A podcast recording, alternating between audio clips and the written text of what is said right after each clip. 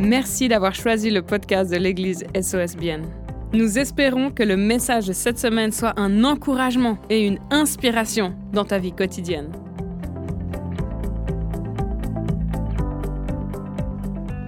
Vous êtes prêts pour la parole de Dieu? Vous savez, quand il m'a demandé d'écrire euh, il y a quelques mois la préface pour ce livre, eh ben, je ne sais pas pourquoi j'ai eu l'idée d'aller sur Google et puis je me suis dit, mais qu'est-ce que Google dit sur le fait d'être heureux, vu que le titre c'est Heureux les malheureux? Et puis j'ai commencé de taper comment être et la première chose qui vient, j'avais encore rien tapé de plus, c'était heureux. Et puis en fait, la première ligne, c'est-à-dire ce que les gens cherchent le plus souvent quand ils tapent comment être, dans le monde, en tout cas dans la partie francophone, c'était pour connaître les clés du bonheur. Comment être heureux. Mais vous avez envie de savoir ce qui vient après? Les, recherches d'après, ça vous intéresse? Alors, attends, accrochez-vous. Hein. comment être heureux, c'est le premier. Comment être romantique, c'est le deuxième.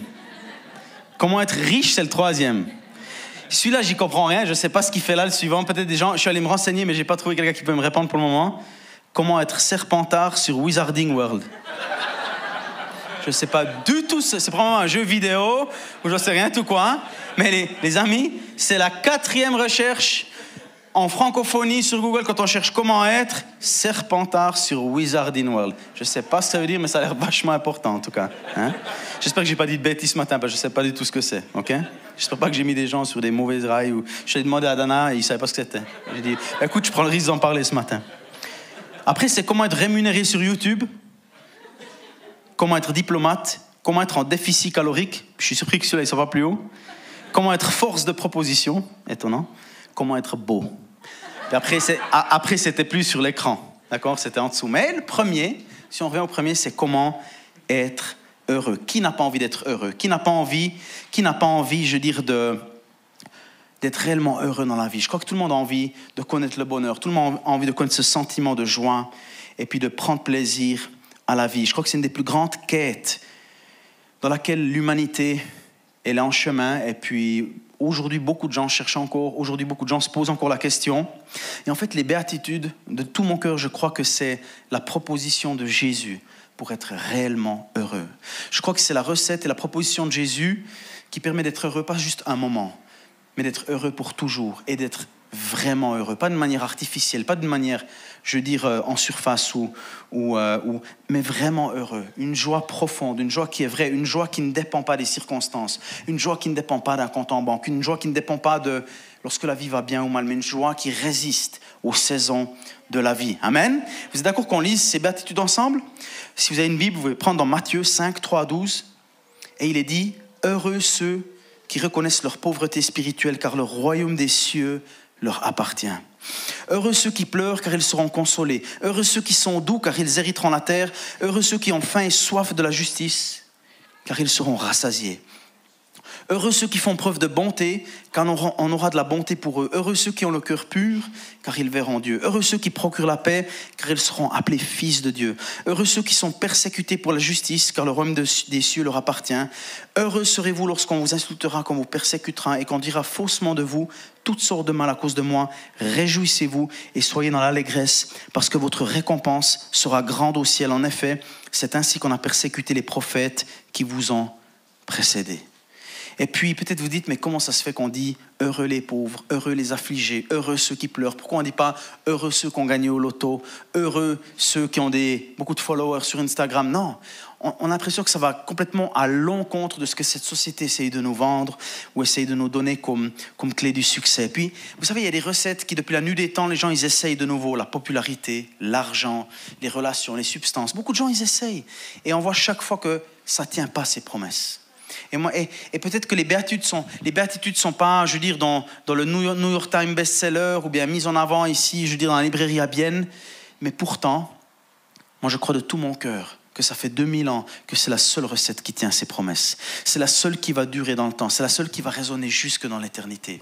Et puis Yoshua, il a fait un travail magnifique. Il a disséqué une à une chacune de ces béatitudes pour nous donner plein de facettes. Alors bien sûr, durant la série, on prendra un petit peu de liberté. On va lire un peu des extraits de temps en temps du livre ici.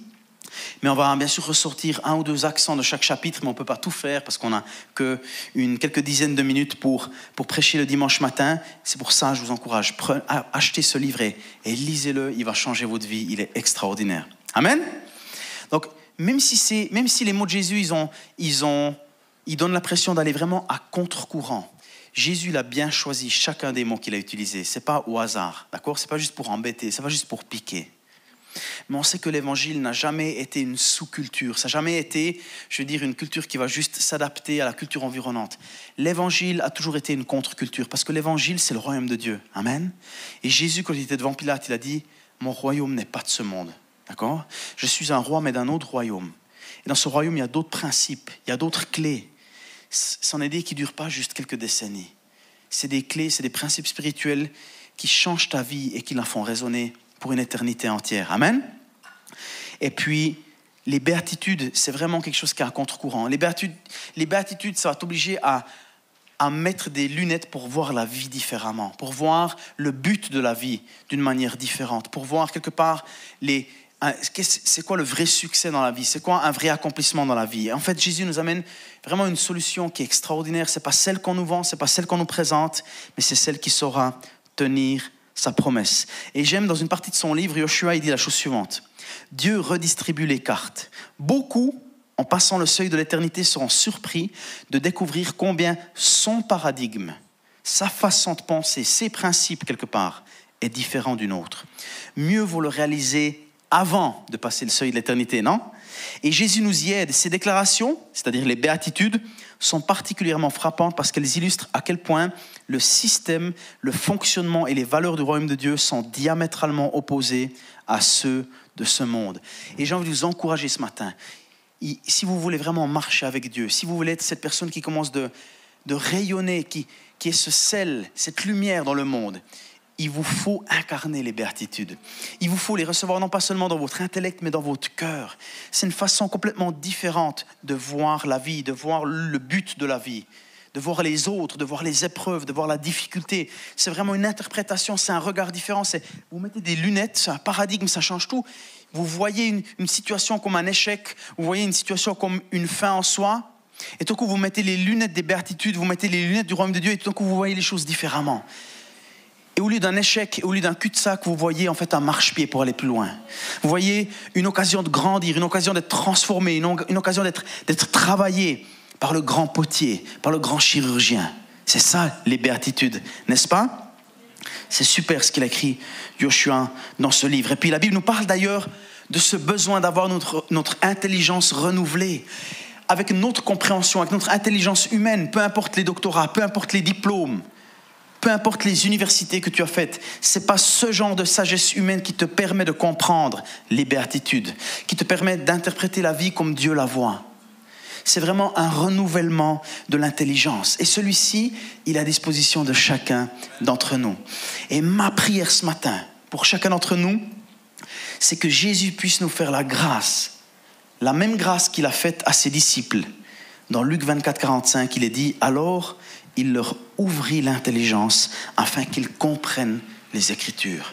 Ma prière ce matin, c'est que lui aussi puisse vous ouvrir l'intelligence pour que vous puissiez comprendre les béatitudes, pour que vous puissiez vivre exactement le même paradigme que Yoshua a vécu. Il a d'abord vu ça comme une loi, comme quelque chose de lourd, comme quelque chose de difficile, comme des choses qui pèsent, comme une espèce de, une espèce de contrainte extérieure qui veut forcer un nouveau comportement sur notre vie, de peur d'avoir une conséquence, une punition, une amende ou une sentence. Alors que Jésus nous a donné son Saint-Esprit et il nous change de l'intérieur. Il nous donne des nouvelles lunettes, il nous transforme et il transforme ainsi aussi notre regard. Amen. Seigneur, je prie ce matin que tu ouvres notre intelligence, que tu transformes notre intelligence pour qu'on comprenne l'écriture et de quelque chose de lourd, ça va devenir quelque chose d'encourageant dans le nom de Jésus. Amen. Est-ce que vous le recevez ce matin? Oui? Amen. Super. Ou d'autres versets qui vont pas être à l'écran ici, c'est aussi ma prière. Comme Jésus, il a dit, je te suis reconnaissant, Père, Seigneur du ciel et de la terre, de ce que tu as caché ces choses aux sages et aux intelligents et les a révélées aux enfants, aux enfants du royaume. Amen. À ceux qui sont appelés enfants de Dieu. Oui, Père, je te suis reconnaissant, car c'est ce que tu as voulu. J'aime Jésus, il a toujours eu cette faculté de cacher la vérité à ceux qui étaient trop fiers pour essayer de comprendre et de la révéler à ceux qui n'avaient peut-être pas tous les diplômes, mais qui avaient soif de vérité. C'est juste magnifique. C'est ça la grandeur de notre Sauveur. C'est ce qu'il sait faire. Il sait cacher la vérité au grand de ce monde et la révéler à ceux qui disent Jésus, je suis pas à la hauteur, j'ai besoin de toi. J'ai pas le QI, révèle-toi à moi. Eux, ils comprennent et les autres, ils comprennent pas. Ça reste, ils restent aveuglés. Donc ce matin, mets ton orgueil de côté. Mets tes diplômes de côté parce que sur ce coup-là, ils te servent pas à grand chose, d'accord? Hein? Et demande à Jésus qu'il t'ouvre ton intelligence et qu'il se révèle à toi. Amen Ou encore dans Matthieu 13, 11, où il est dit, il vous a été donné, pas au mérite, il vous a été donné à vous de connaître les mystères du royaume de Dieu. Et les béatitudes en font partie, ok? Donc on va se lancer maintenant dans ces deux béatitudes, dans les deux premières béatitudes ce matin. Vous êtes prêts? J'espère que ça vous a ouvert l'appétit un petit peu. Ok? Ok, la première béatitude, dans, dans, dans la version un petit peu classique, il est dit heureux les pauvres en esprit. D'accord? Heureux les pauvres en esprit. Dans la version de Luc, on va le lire après aussi, c'est juste écrit heureux les pauvres tout court. Et puis dans Matthieu 5, 3, dans la version second 21, il est dit heureux ceux qui reconnaissent leur pauvreté spirituelle, car le royaume des cieux leur appartient. Pas leur appartiendra, leur appartient maintenant, alors qu'ils reconnaissent leur pauvreté spirituelle. Et j'ai déjà fait un message il y a quelques semaines, quelques mois sur, euh, sur cette béatitude-là. Vous pouvez aller l'écouter, elle se trouve dans nos podcasts. Et puis, j'avais expliqué que cette béatitude, c'était la première des béatitudes, parce que c'est comme un petit peu une échelle, il y a plusieurs marches. Et si tu veux connaître chacune des béatitudes, si tu veux vivre la dimension du royaume de Dieu, tu dois commencer par la première marche, tu dois commencer par la première béatitude. Et la première des choses, là où tout le monde peut commencer, ou je dirais même là où tout le monde doit commencer, c'est de reconnaître que devant Dieu, on est insuffisant. De venir, de, de, de réaliser qu'on n'a rien à amener à la table, qu'on n'a rien à offrir en fait, parce qu'on est trop imparfait. Dieu nous aime, c'est pas ça que je dis. C'est pas une mauvaise déclaration, je, je n'ai aucune valeur, c'est pas ça. C'est je suis, je suis précieux, oui, mais je suis insuffisant. Je peux pas me sauver par moi-même. Il y a que toi qui peux me sauver. Il y a que ton sacrifice parfait qui peut me sauver de mon péché. Et puis être reconnaître sa pauvreté spirituelle, c'est de reconnaître son insuffisance, c'est de reconnaître qu'on ne peut pas amener quelque chose de valeur et qu'on ne devrait même pas essayer. Ouais, regarde Seigneur, moi, quand je vais venir dans le royaume de Dieu, j'ai quand même pas mal de choses à apporter. Regarde mon curriculum. C'est quand, même, pas mal pour toi, Seigneur. Hein c'est quand même une belle addition. Regarde, j'ai un doctorat ici, j'ai un diplôme ici. En fait, tu n'as rien à apporter. Parce que toutes ces choses-là devant Dieu, ça pâlit, ça n'a aucune valeur. ok? Dans le royaume de Dieu, ces choses n'ont pas de valeur. Est-ce que je suis en train de décourager ceux qui font des études? Pas du tout, fais-le pour la gloire de Dieu. Mais ça n'a rien à voir, tu mets pas ça dans la balance de ton mérite, dans la balance de ton salut, n'est-ce pas? Mais comme je l'ai dit, cette béatitude, c'est pas non plus une mauvaise confession qui dit j'ai pas de valeur, je, suis un, moins que rien. Pas du tout, c'est pas du tout ça. C'est de dire je suis pas suffisant pour mériter ma place dans le royaume de Dieu, pour être utilisé par toi, pour devenir ton enfant. Je dois, je dois simplement bénéficier de ta grâce, tout simplement. J'ai besoin d'un sauveur, j'ai besoin d'être pardonné. Je suis pas méritant. Et à ce moment-là, la Bible nous dit que le royaume de Dieu nous appartient parce qu'on reconnaît notre pauvreté spirituelle, on reconnaît notre insuffisance dans tous les sens du terme, ok? Et puis en fait, quand on comprend cette béatitude, c'est quand on réalise que, en fait, c'est pour ça qu'il est dit heureux les pauvres en esprit. Donc, heureux, réjouis, chanceux sont ceux qui comprennent qu'ils sont insuffisants. Malchanceux, malheureux sont ceux qui pensent qu'ils ont quelque chose à apporter à la table, parce que quelque part, ça va mettre un obstacle, une barrière entre toi et le royaume de Dieu. Mais tous ceux qui, quelque part, réalisent leur pauvreté spirituelle, ils ont un avantage. Vous savez, quelque part, même si tu, n'es peut-être pas la personne la plus charismatique, peut-être tu n'es pas la personne qui a la meilleure répartie, tu n'es pas celle qui, arrive à parler facilement et à répondre facilement, peut-être tu bégayes un peu, tu réfléchis quatre fois à ce que tu vas dire, et puis tu as l'impression que ce que tu dis, ça vaut jamais grand-chose. Eh bien, quelque part, tu sais quoi? Dans le royaume de Dieu, tu es bien placé. Parce que peut-être cette ligne que tu as par rapport à d'autres personnes, eh ben, ça te qualifie pour t'approcher de Dieu plus facilement. Parce que plus on a des avantages, des bénéfices, plus on a, je veux dire, des, des qualités humaines, du charisme ou même de l'argent ou des diplômes, ben, on a tendance à se confier là-dedans. Au lieu, de, au lieu de venir vers Dieu en disant Seigneur, j'ai besoin de toi, je suis insuffisant. Amen. Les pauvres ne sont pas automatiquement sauvés et les riches ne sont pas automatiquement condamnés. C'est pas ça que je dis, d'accord? C'est pas du tout ça qu'on se comprenne bien. Dans le livre, Joshua, il nous dit aussi, si l'on étudie les paroles de Jésus, on remarque qu'il parle beaucoup d'argent. Et c'est vrai, Jésus parle énormément d'argent. Dans nos églises suisses, on n'aime pas ça, mais la Bible parle beaucoup d'argent. Donc on ne va pas se gêner de parler, puisque Jésus le fait aussi, n'est-ce pas? Et il dit encore, Yeshua, c'est que notre posture vis-à-vis des possessions matérielles est déterminante. Avec cette phrase clé de Jésus, personne ne peut servir deux maîtres. Car où il détestera le premier et aimera le second, ou il s'attachera au premier et méprisera l'autre, vous ne pouvez servir Dieu et l'argent, ou mammon, d'accord? Ou encore dans une autre partie de son livre, il dit Dans ce monde, maman règne en maître. Même dans nos démocraties modernes, nous savons que les considérations financières pèsent lourd sur les décisions de nos politiques, que le porte-monnaie prime souvent sur l'éthique. On voit ce qui se passe dans le monde actuellement, n'est-ce pas? Et que les richissimes trouvent souvent le moyen d'échapper à la justice. Pas évident pour le chrétien de se soustraire à son emprise, mais il le faut pour ne pas constamment être tiraillé entre deux causes. Et c'est pour ça que j'ai choisi de me concentrer particulièrement dans, cette béatitude sur l'aspect de l'argent. Parce que quand, je lisais, quand je lisais le passage que je vais vous lire maintenant, je sentais que nous, Suisses, on était spécialement concernés par ce passage, spécialement concernés par cette facette-là de la béatitude. Dans Matthieu 19, 21 à 23, moi j'appelle ça le grand test, d'accord? Il est dit dans Matthieu 19, 21, 23, Jésus lui dit au fameux jeune homme riche, il y a ce jeune homme riche qui vient vers lui, le jeune homme riche, le, jeune homme suisse et riche, qui vient vers Jésus et qui dit, qu'est-ce que je dois faire pour avoir la vie éternelle? Et Jésus lui répond, si tu veux être parfait, va vendre ce que tu possèdes, donne-le aux pauvres, et tu auras un trésor dans le ciel. Puis viens et suis-moi. Lorsqu'il entendit cette parole, le jeune homme s'en alla tout triste, car il avait de grands biens. Jésus dit à ses disciples, je vous le dis en vérité, il est difficile à un riche d'entrer dans le royaume de Dieu. Heureux les pauvres, car le royaume des cieux est à eux. Il est difficile à un riche d'entrer dans le royaume de Dieu. Vous voyez le paradigme ici? Et nous, on est une nation riche ici en Suisse, n'est-ce pas? Et quand on parle d'argent, quand on parle d'offrande, ouh, ça touche une corde chez nous les Suisses, on n'aime pas trop ça, on n'aime pas dire combien on gagne, et puis de toute façon l'évangile c'est gratuit, euh, c'est pas normal qu'il faut payer, je veux dire, etc. Toutes ces choses, là tout de suite on est sur la défensive. Hein. Quand on parle d'argent, de dîmes ou bien comme ça, on a un peu de la peine, on, se rétracte un peu comme, comme une huître. Mais vous savez quoi? Jésus, en fait, il a énormément parlé d'argent. 500 versets sur la prière dans la Bible, d'accord? 215 versets sur la foi, 218 versets sur le salut, 2000 versets sur l'argent et sur les possessions. Est-ce que c'est parce qu'il a envie de vous faire les poches? Dieu n'a pas besoin de ton argent. Mais Dieu sait à quel point toi, tu as besoin d'être libéré de l'esclavage de l'argent. Et c'est très très différent. La Bible nous dit, on peut comprendre à travers ça que l'argent est un excellent serviteur, mais c'est le pire des maîtres, c'est le pire des dictateurs.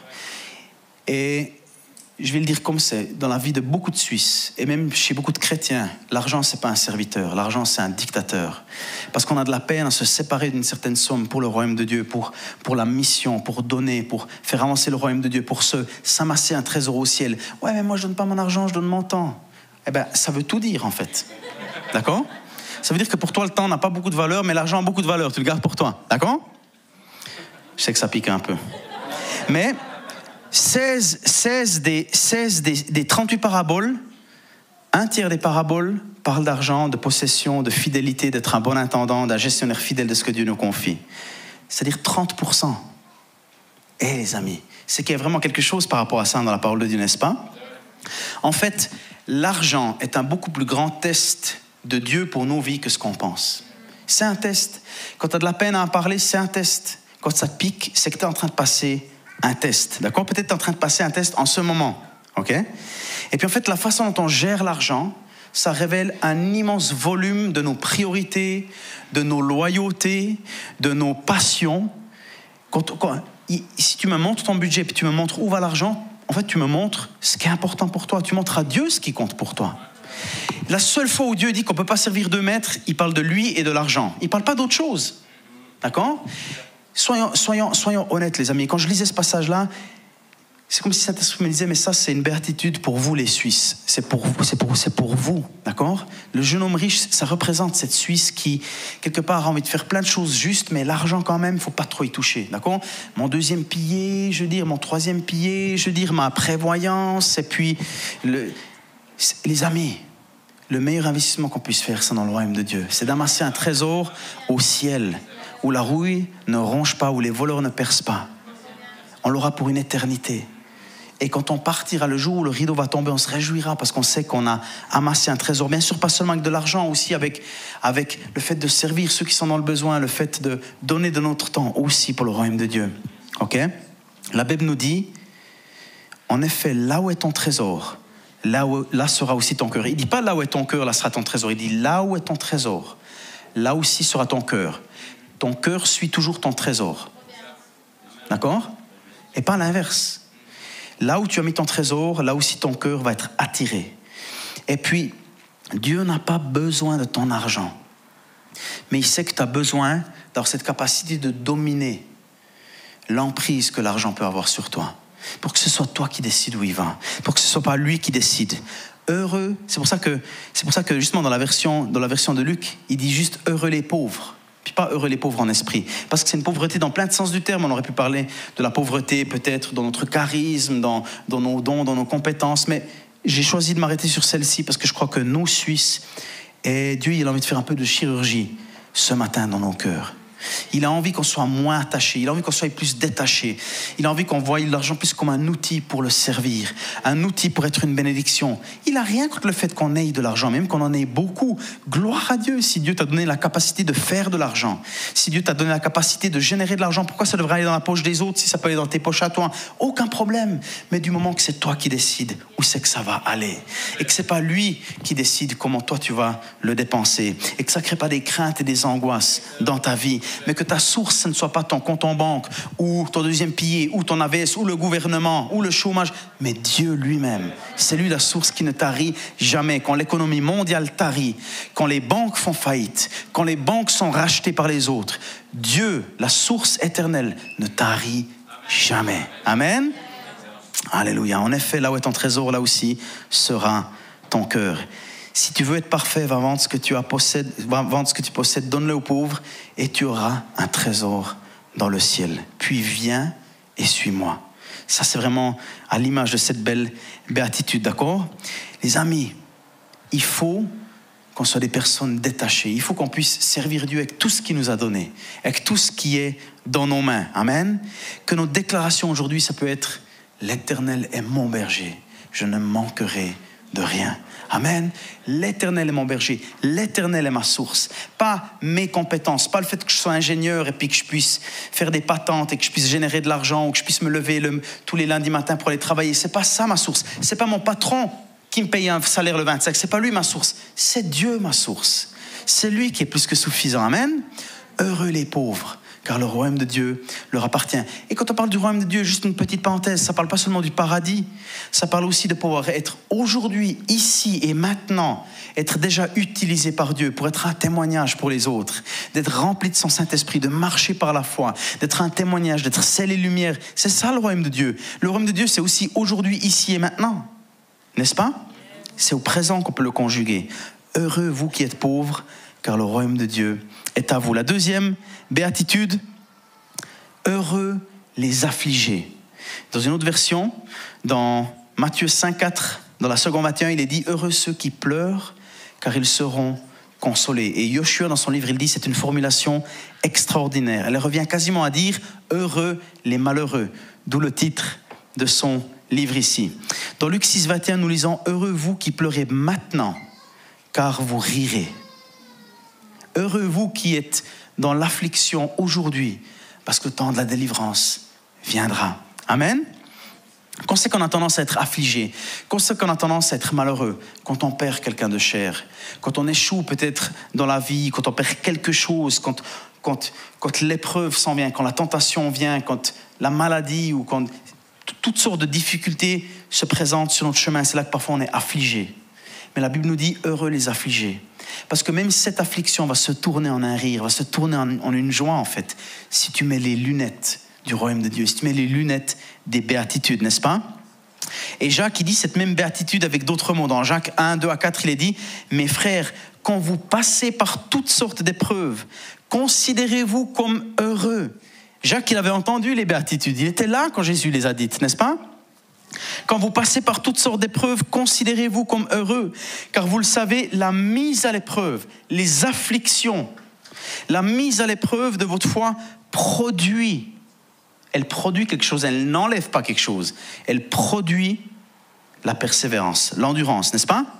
Mais il faut que votre endurance aille jusqu'au bout de ce qu'elle peut faire pour que vous parveniez à l'état d'adulte et soyez plein de force, des hommes auxquels il ne manque rien. Ce que la Bible nous dit, c'est que en fait, c'est un bénéfice pour toi.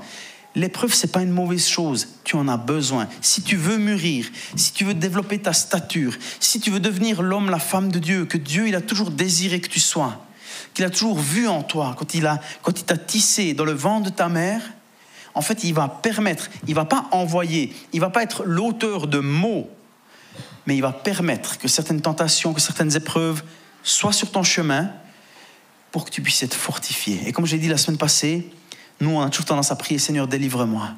Et Jésus te dit, je vais te délivrer, mais d'abord je vais te développer. D'abord je vais te fortifier. D'abord je vais te consolider. D'abord je vais te rendre plus mature. D'abord je vais étendre tes limites. Et ensuite je te délivrerai. Amen. Ça, c'est les lunettes de la foi.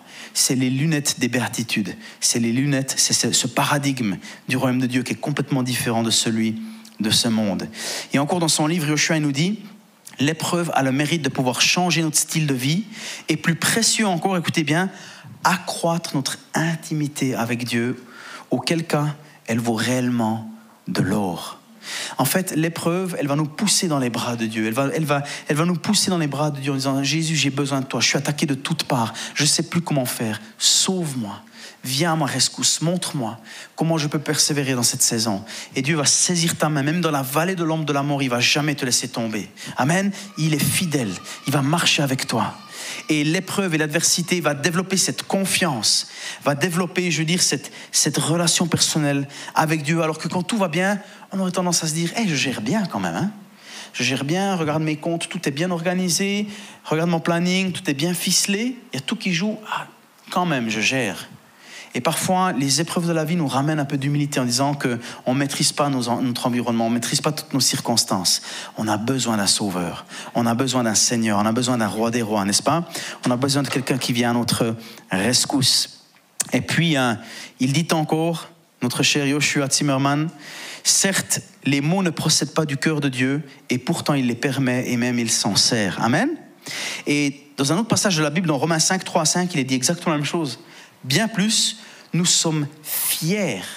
Nous sommes fiers même dans nos détresses, sachant que la détresse produit la persévérance, la persévérance, la victoire dans l'épreuve, et la victoire dans l'épreuve, l'espérance. Regardez le fruit, regardez ce qu'il en découle.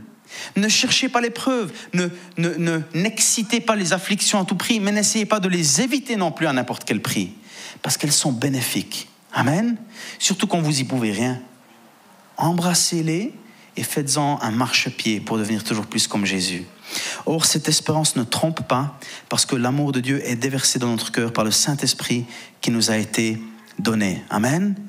Et le problème de notre génération, c'est qu'on a tendance à mesurer la bonté de Dieu et l'amour de Dieu à la facilité de notre vie. On se dit, wow, ma vie, elle glisse, ma vie, elle est, elle est bénie. Dieu, il enlève les problèmes, Dieu, il enlève les obstacles. Dieu, il est bon avec moi. Ah, il m'aime. Mais ça n'a rien à voir si vous regardez la vie de Daniel, si vous regardez la vie de Joseph, si vous regardez la vie de tous les grands hommes de Dieu qui ont été affligés, qui ont été tentés, qui ont été torturés, qui ont été dans la fournaise, les amis de Daniel, est-ce que si eux, ils avaient mesuré la bonté de Dieu à l'image des épreuves qu'ils auraient vécues, ils se sont dit, ben, Dieu, il m'aime vraiment pas. Dieu, il est super déçu de moi. C'est pas la vérité. D'accord? Dieu, justement, il veut te qualifier. Il veut placer devant toi des occasions de grandir. Il faut que tu les embrasses. Il faut que tu te réjouisses. Comme Pierre le dit, comme Jacques le dit, comme Paul dans Romains le dit. Amen. On se réjouit, on est fiers de nos détresses parce que Dieu, il est en train de nous dire qu'il nous voit capables d'endurer une saison difficile pour que de l'autre côté on sorte mûri, fortifié et transformé. C'est ça que Dieu y fait. Mais pour ça, il faut mettre les lunettes des béatitudes, il faut mettre les lunettes du royaume de Dieu, n'est-ce pas? Et, c'est important de comprendre que c'est pas pas à l'absence de problèmes, c'est pas au nombre de bénédictions qu'on mesure la bonté de Dieu. C'est à sa parole qui dit qu'il est toujours fidèle, même quand nous on est infidèles. Que rien ne peut nous séparer de son amour, ni ce qui est sous terre, ni ce qui est sur la terre, ni aucun nom qu'on peut prononcer. Rien ne peut nous séparer de son amour. C'est ça qui détermine l'amour de Dieu. Amen. C'est notre foi, c'est pas ce qu'on voit, c'est pas ce qu'on ressent, c'est ce qu'on croit qui détermine la bonté et l'amour de Dieu. Amen. Dieu utilise l'adversité à ton avantage. C'est toi qui choisis si elle va te terrasser ou si elle va t'élever en dessus des problèmes. Amen. Hébreu 12, 11 nous dit aussi quelque chose de similaire à cette béatitude. Certes, sur le moment, une correction ne semble pas être un sujet de joie, mais plutôt une cause de tristesse. Heureux ceux qui pleurent. Amen. Mais par la suite, elle a pour fruit, chez ceux qui, en ont, été, chez ceux qui ont ainsi été formés, une vie vécue dans la paix, une vie de justice. Amen. Au début, peut-être, vous savez, c'est comme quand on commence le fitness, ça fait longtemps qu'on n'a plus fait, c'est pas une, source de joie au début. Et puis aujourd'hui, peut-être on se dit, nos parents, ils été trop sévères avec nous, ils ont, ils ont, ils ont été trop durs avec nous, et aujourd'hui on se dit, mais heureusement qu'ils l'ont été, parce qu'aujourd'hui je comprends pourquoi. Et aujourd'hui j'ai envie de faire ça avec mes enfants aujourd'hui, parce que je sais que ça vaut la peine. Je sais que peut-être à cette, cette parfois sévérité, il y a un fruit qui va en découler. Il y a une maturité dont ils vont pouvoir hériter. Amen on comprend après coup que ça valait la peine, n'est-ce pas? Les amis, j'arrive à la fin de mon message gentiment. Les béatitudes, c'est la façon de Jésus pour évaluer ta vie. C'est la façon de Jésus pour être réellement heureux, pour être réellement heureux sur le long terme. Mais pour cela, il faut que tu choisisses de mettre ces nouvelles lunettes, cette nouvelle perspective d'avoir ton intelligence renouvelée. Mais Jésus veut faire ça. Jésus, il aspire à faire ça pour toi ce matin. Il veut ouvrir ton intelligence. Si tu dis, Seigneur, je ne suis pas à la hauteur, par moi-même, je ne vais pas y arriver. Jésus va le faire pour toi ce matin. Amen. Et encore dans le livre, Yoshua nous dit, écoutez bien ça, la perspective de l'éternité est inhérente à chaque béatitude. Chacune implique de penser à très long terme. Plutôt que de désirer le meilleur tout de suite. De ce fait, les béatitudes sont difficiles à saisir dans un monde qui poursuit la gratification immédiate de toutes ses envies. Et ça, c'est un défi qu'on a. C'est que nous, on mesure les choses avec une mentalité micro-ondes. D'accord? On veut toujours tout tout de suite. Et avec Netflix, avec le McDo, avec Galaxus, on peut avoir ce qu'on veut tout de suite. Amazon. Je veux dire, je le veux maintenant, je le veux demain et je l'aurai. Alors qu'avec Dieu, ça marche pas comme ça. Dieu est en train de faire une chirurgie dans ton cœur. Il est en train de te modeler pour te transformer dans les saisons de la vie. Et c'est pas toujours tout de suite, c'est pas toujours maintenant, n'est-ce pas?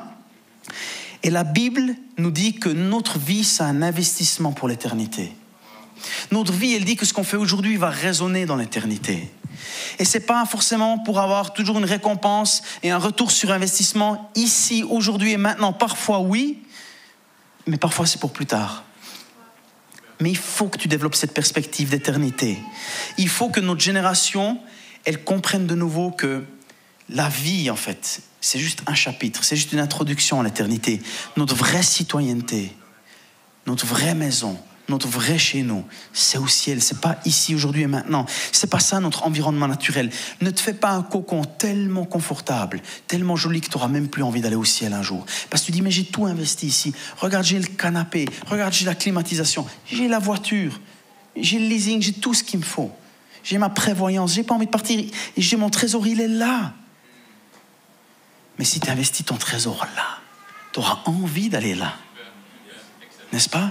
Ta vie, en fait, c'est un investissement pour l'éternité. Et les béatitudes, c'est le mode d'emploi pour l'éternité, pour investir dans l'éternité. Ne vis pas avec une perspective de 80 ou 90 ans. Je vais inviter euh, à me rejoindre pour le piano. C'était Joey, hein? C'est juste, hein? Qui faisait le piano. Et puis, la sœur de l'écrivain d'ailleurs, je précise. Hein? Donc fixons nos yeux sur Jésus, fixons nos yeux sur cette perspective d'éternité. 1 Pierre 1, 6 à 7, et je vais terminer avec ce passage, parce que dans ce passage, il soulève les deux béatitudes et il répond aux deux béatitudes en même temps. Regardez, 1 Pierre 6, 1, 6 à 7, c'est ce qui fait votre joie. Même si maintenant, puisqu'il le faut, vous êtes pour un peu de temps attristés par différentes épreuves. Ainsi, la valeur éprouvée de votre foi, heureux les pauvres, parce qu'ils seront riches. Amen. Ainsi, la valeur éprouvée de votre foi, beaucoup plus précieuse que l'or, beaucoup plus précieuse que nous les Suisses, on a tendance à empiler avec tellement, je veux dire, de rigueur. Ce qui vous rend réellement riche, c'est d'être riche dans la foi, c'est d'être riche en Dieu. Amen. Ainsi, la valeur éprouvée par les épreuves, par la tristesse, par l'affliction, la valeur éprouvée de cette foi qui n'a pas abandonné, cette foi qui a continué, cette foi qui a vu les difficultés comme un marchepied au lieu d'une fin en soi. Cette foi-là qui a été éprouvée, cette foi qui a été passée dans la fournaise, où les scories sont ressorties, où les impuretés ont été écartées, cette foi-là, les amis, beaucoup plus précieuse que l'or, qui est périssable et que l'on soumet pourtant à l'épreuve du feu, aura pour résultat, dans l'éternité, la louange, la gloire et l'honneur lorsque Jésus-Christ apparaîtra. Ça, les amis, c'est notre objectif ultime. Le jour vient où on verra Jésus face à face. Notre Seigneur, notre Dieu, notre grand frère, comme la Bible dit. C'est lui l'objet même de notre vie. C'est lui qu'on veut voir un jour. C'est de lui, de sa part qu'on a envie d'entendre. Viens, bon et fidèle serviteur.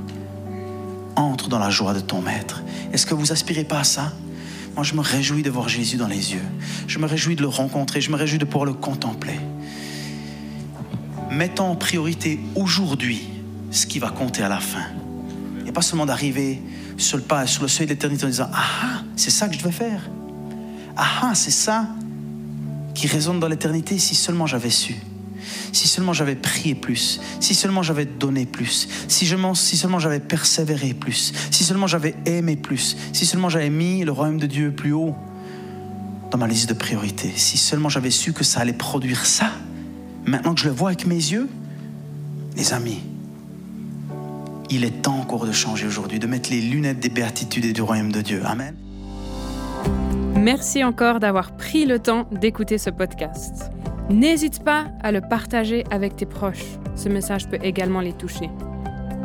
Pour plus d'informations sur l'Église SOS et sur notre vision, retrouve-nous sur le site soschurch.ch ou sur les réseaux sociaux.